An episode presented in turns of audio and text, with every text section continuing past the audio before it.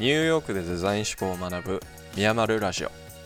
この番組はニューヨークのデザインスクールに留学しゼロからデザイン思考を学んでいる私ミヤッチと東京で外資系企業に働く私マルさんがニューヨークでのトレンドやキャリアテック系のニュースなどについてデザイン思考の観点からゆるく語っていくラジオです。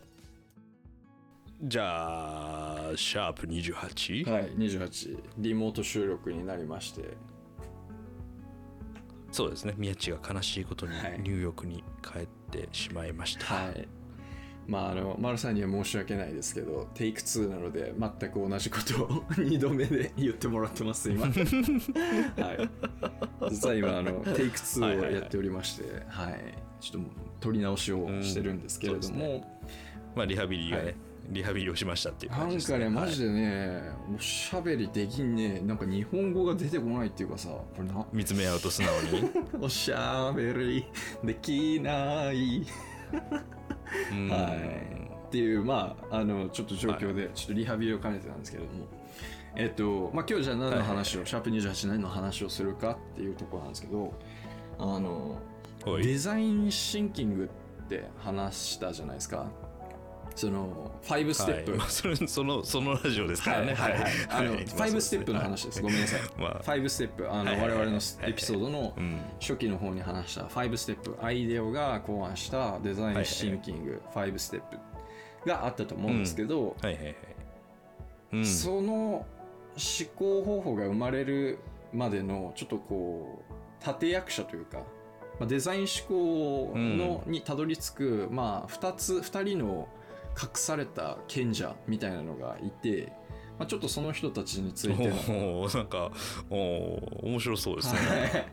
ちょっとなんかあれかな？ちょっと期待値上げすぎてるかもしれないんですけどまああのはいはいはい。まあ、早速じゃあ始めていきますよという話なんですけどまあ大体1930年から50年代の歴史まあちょっと遡りますと。でこれアメリカですね。はい。ア。メリカの方なんですけどうん。まあクリエイティブな思考方法まあクリエイティビティによって問題解決をしていこうっていう風なこう思考方法を、まあ、考え始めたっていうのがうん当時あったんですよね。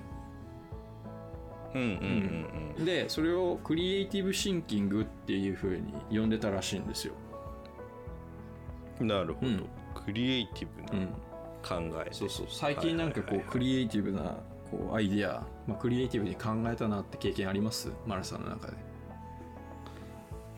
クリエイティブあのあれかな今日のお菓子、うん。あのマロンのうん。タルトを食べたぐらいかな、ん？それと、まあ、その栗の話じゃないんですけどね。まあはい。ちょっと待って栗を8したってこと？今の、えー そうそう。クリエイティブのあ話をしたんですけど。I, I8 栗みたいなことでね8って過去形のイートの話をしてるってこと。うわ今のクリエイティブすぎてついていけなかったわ、はい。まああのちゃんとチーン入れとくんで安心してください。はい、でまあそのこのクリエイティブシンキングの、まあ、ちょっと源流というか重要な人としてアレックス・オズボーンさんっていう人がいますでこのアレックスさんっていうのはかっこいい名前ですね、うんはい。なんかあのスパイダダーマンに出てきそうな感じですよね、ーうんまあそうね。なんかロックバンドのボーカルをやってそうな名前ですね なんか。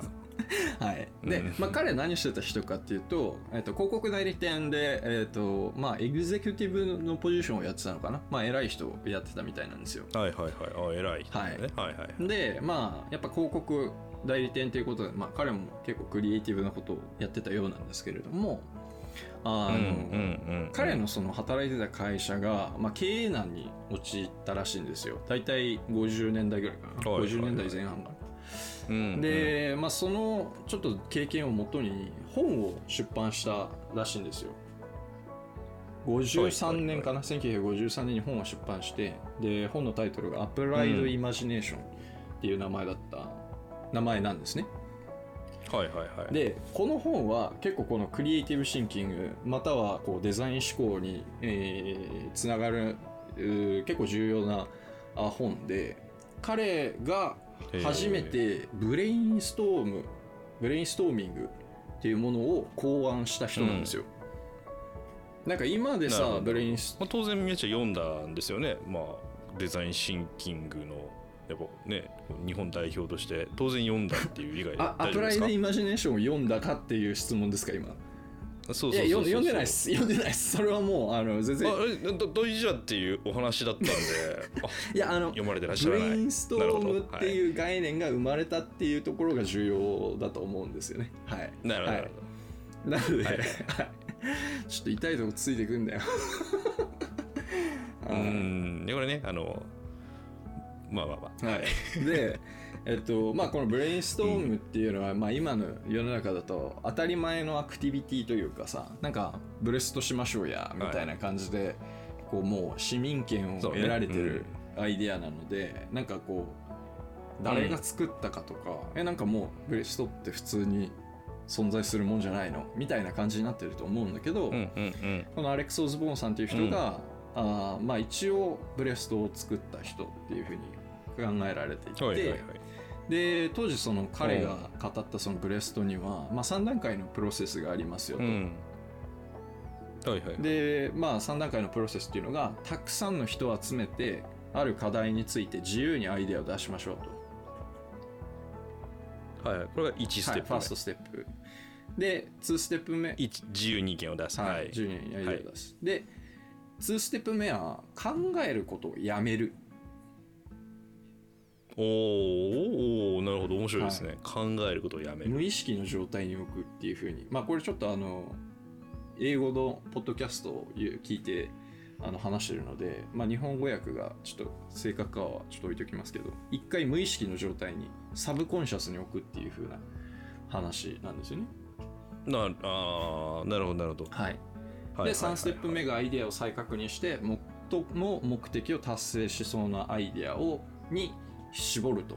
だからこう1つか2つに絞っていくっていう状況が3ステップ目なんですよ。うんうんうん。であの、まあ、結構このあのもう少し言うとそのアクティビティの中で重要な要素とか何をしてよくて何をしない方がいいみたいなのも一応語られてはいるそうなんですよね。例えばなんですけどなんか昔僕らもブレストについて話したじゃないですか。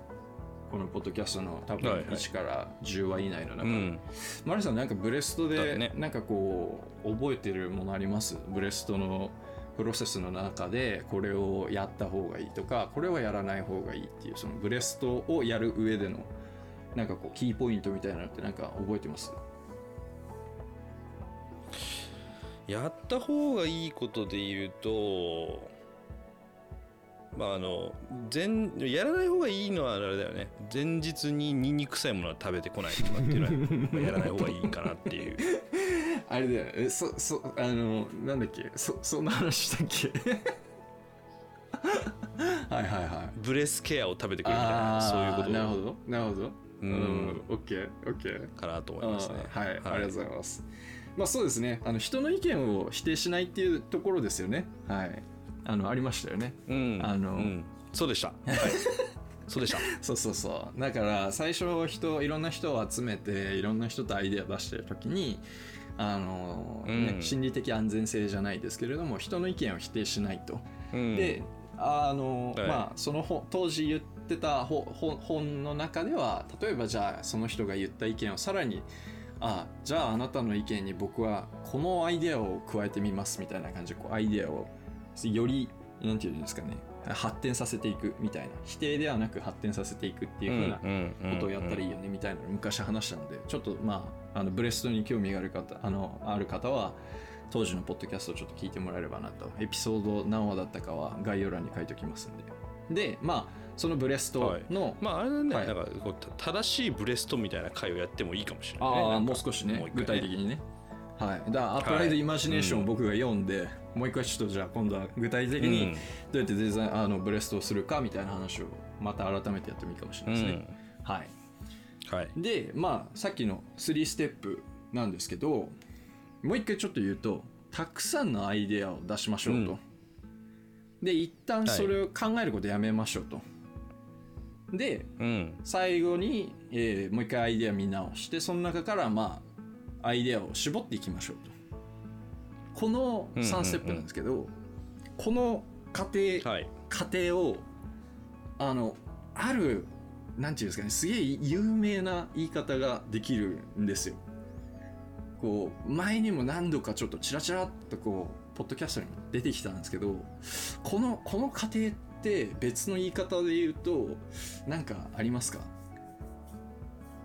このアイデアをたくさん出して一旦無意識にして、えで最終的にアイデアを絞る。この過程をある有名な言い方があるんですけどなんかきなんか思い浮かびます？ははははははは方の塩なんだっけはあすう頭がうどういうこと？どういうこと？発展発散は発散は発散とおうお出てるやん。おさすがっすね。発散といやまさに。収束ですかね。さすがです、ええすごいっすね。さすがです。発散と収束。うん。そうなんです。これ。なんとかひねり出しました。はい、はい、あのそうなんです。発散と収束なんですよ。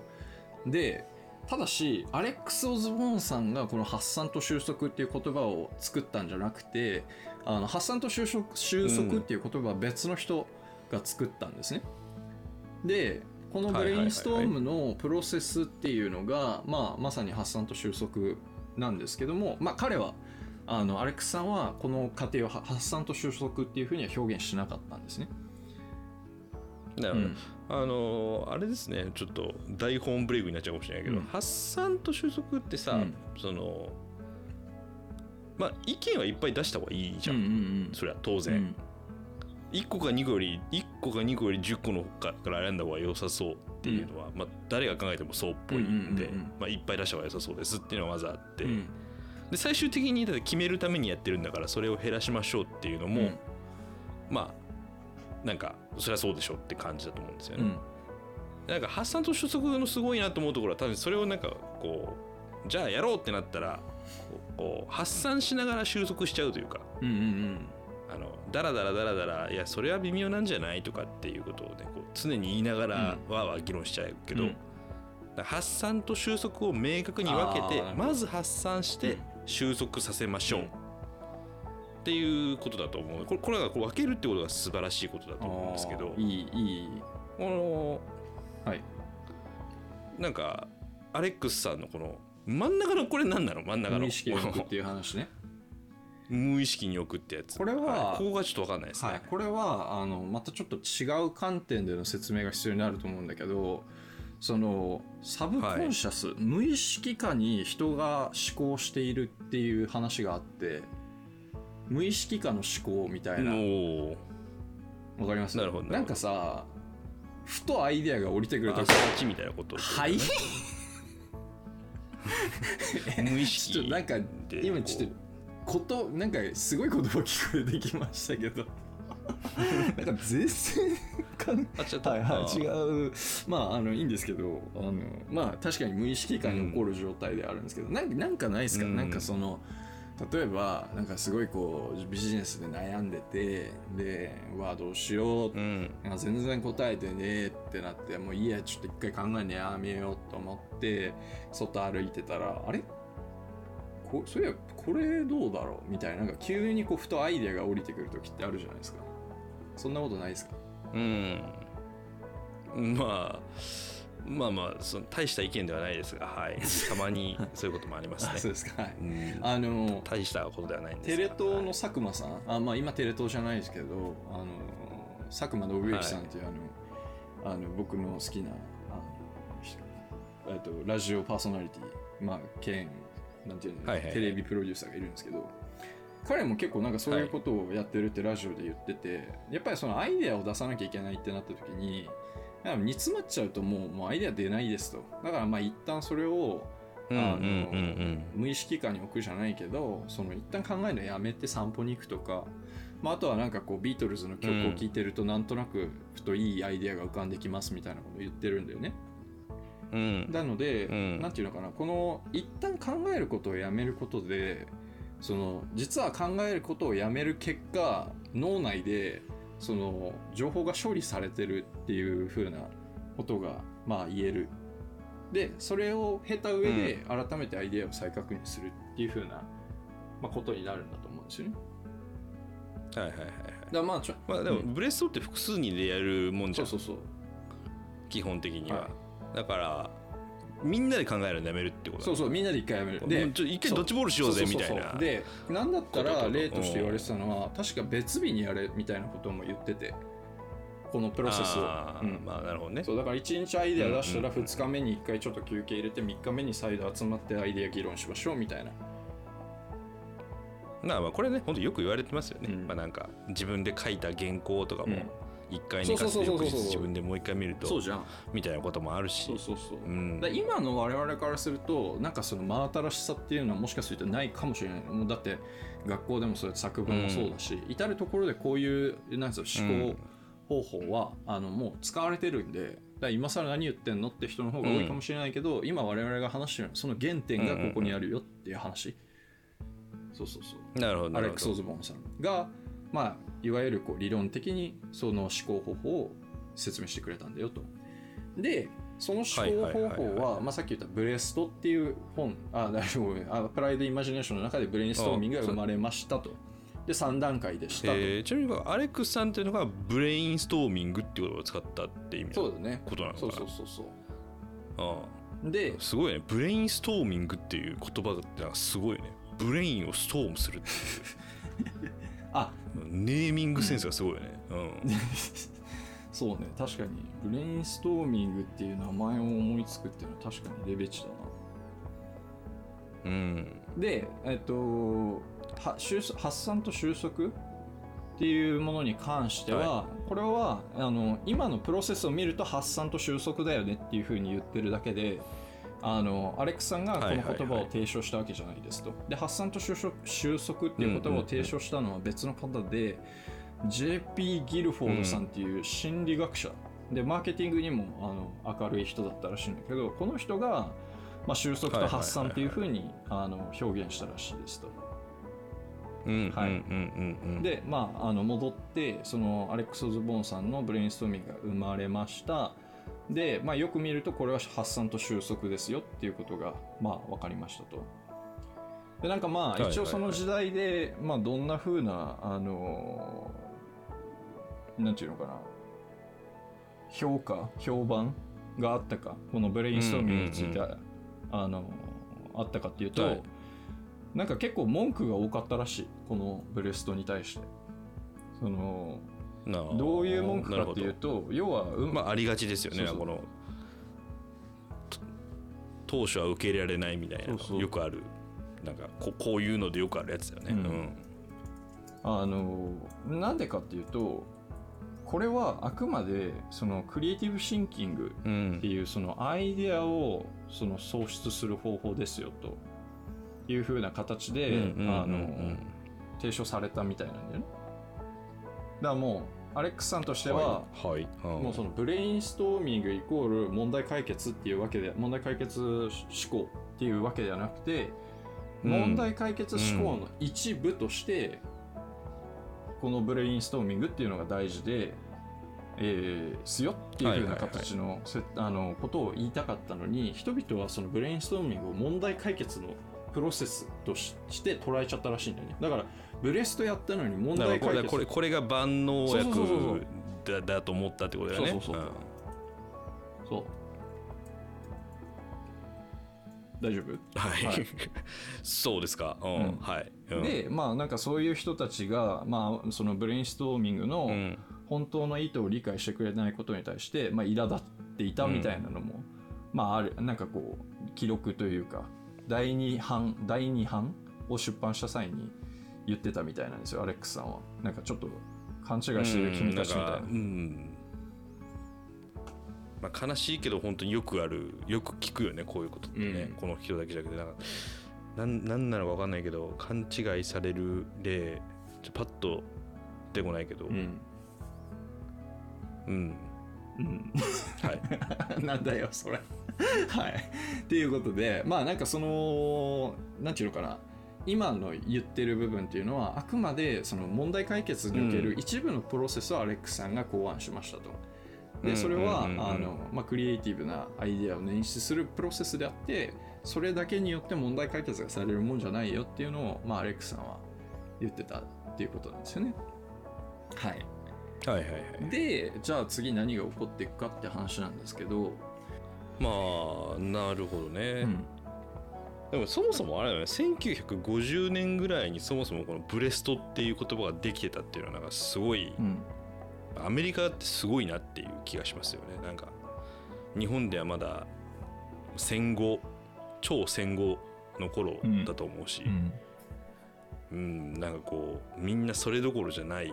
なんか今のビジネスのさ常識うんみたいなものが、まあおそらく、まあ、今、まあ、な50年代で70年前ぐらいですけど、うんなんかそんな今使ってるビジネス用語なんて一つも存在してなさそうじゃない？なんか当時70年前には日本には。どうなんだよね。なんかでもあの分からん。あのトヨタのさ改善とか看板っていうのも結構古い時代にできてるらしいじゃん。ああなるほどなるほそう。そど。うでそれもね結構い参照いこと言いますね。ううん、そう。参照されてて。であの、ん。時代ななんていうのかな。その決して日本も劣ってないというかやっぱすごいってうん。ちゃんとアクノレッジされてますよ、日本のそのトヨタの文化も、うん。ああはあはあ。うん。まだ戦後だよねそうそうそうそうそう戦後だね。トヨタ自動車が、うん、になるの自体がね、うん。トヨタなんとか食器から自動車になるのも、うん。なんかまあ一応、はいはいはい。うんまあそうそうそう。だからなんかこのポッドキャスト聞いてた時にそのデザインの歴史を言ってあの説明してる中でそのトヨタのうん。名前が出てきたりはしてるんで。なので我々も日本も劣ってないです。なるほど。まあまあ。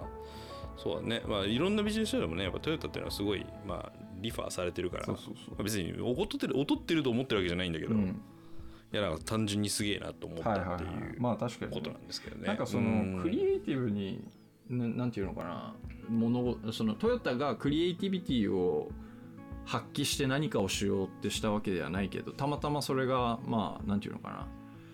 うん。クリエイティブの世界でもま参あ、トヨタのねか看板方式とかはちょっとクリクリエイティブとかクリあれクリエイティブのプラットフォームじゃないから、うん。まあなんかそのいいい改善例としてはあるビジネスとしてだよね、こっちはどっちかというとクリエイティブに重視してやってるっていうのがまあ確かにすごい面白い点かもねそこで点なんていうかこう理論を作っていくんだみたいなのはに日本でそういう人っていたのかなって確かに思うよね、JK 法じゃ JK 法だっけ、うん、以外あんまり聞かない。KJ 法法そうそううん。KJ 法以外あ JK のこと考えすぎててちょっと頭バグってるんじゃな。いかっていうだね。最近ねなんかあの、うん。日本で買う JK ランキングみたいな記事をちょうど送ったばっかりでちょっとバグりましたね完全に。う んはい。完全にバグってるもんねバグって頭ましたね。うんでまあちょっと戻すと、はいはいまあまあそんなね。はい。うん。あの、はい。まああのっていうところで、まあ、そのクリエイティブっていうそのものをクリエイティビティっていうものを、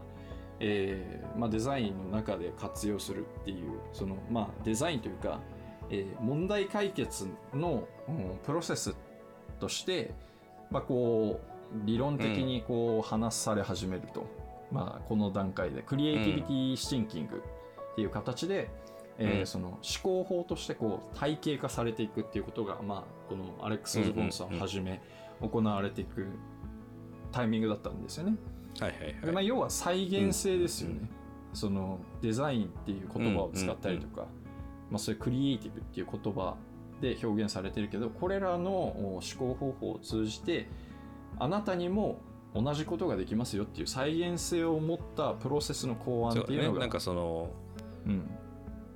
すごいおしゃれななんかダ・ヴィンチみたいな人がいてその人がすごいこう明暗を持ってくるみたいなのがソリューションなんじゃなくて、うん。まあそれをこう人為的に再現しようと思うとこうやってみんなで文殊の知恵を寄せ合って意見を出し合って一回考えるのやめてそれをもう一回見直して、うん。でそしたらもうその天才のい案に近い案を誰でも作れるよみたいなことを提唱してきたってことですね。オズボーン氏が。そうそうそうそう。っていうことなんですよでなるほどなるほど、はい。い、い本でしたね。じゃあアプライドなんでしたっけ？イマジネーションアプラアプライドイマジネーションは、はい。あれ名著でしたねやっぱはい。り、まあうん読んでねえんだけどな。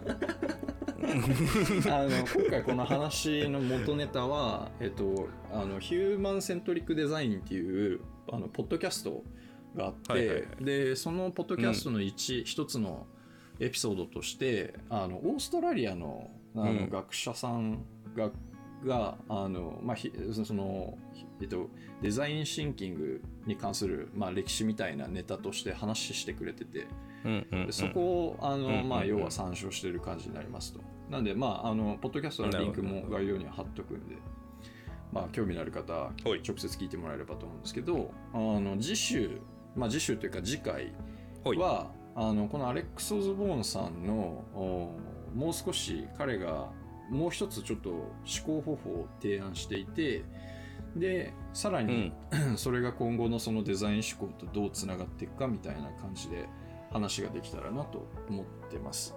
なのでちょっとそのちあの、JP ギルフォードさんが収束と発散を考えたよっていうのをちょろっと言ってしまってなんかあのけ賢者2人いるみたいな感じで結構誇張したんだけどなんかギルフォードさんのあの登場時間30出番はねさ30秒ぐらいしはい、30秒ぐらいで。うん。はい、申し訳ないんですけれども、あのまあ、その収束。もういつ2人目出てくるのかなと思ったら、はい。うん。恐れ入ります。あのまあ、いずれにしてもその今よく聞くブレストっていうのはアレックス・オズボーンさん、はい。で収束と発散というのは JP うんギルフォードさんっていう方が、まあ、あの生み出しましたっていう部分で、えーうん。ご説明できればと思いますので、まあ、来週、うん、もう少しアレックス・オズボーンさんの話をさせていただければと思います。はい、はい、ほい。じゃあ次週もお楽しみにはいというところですかね。よろしくお願いします。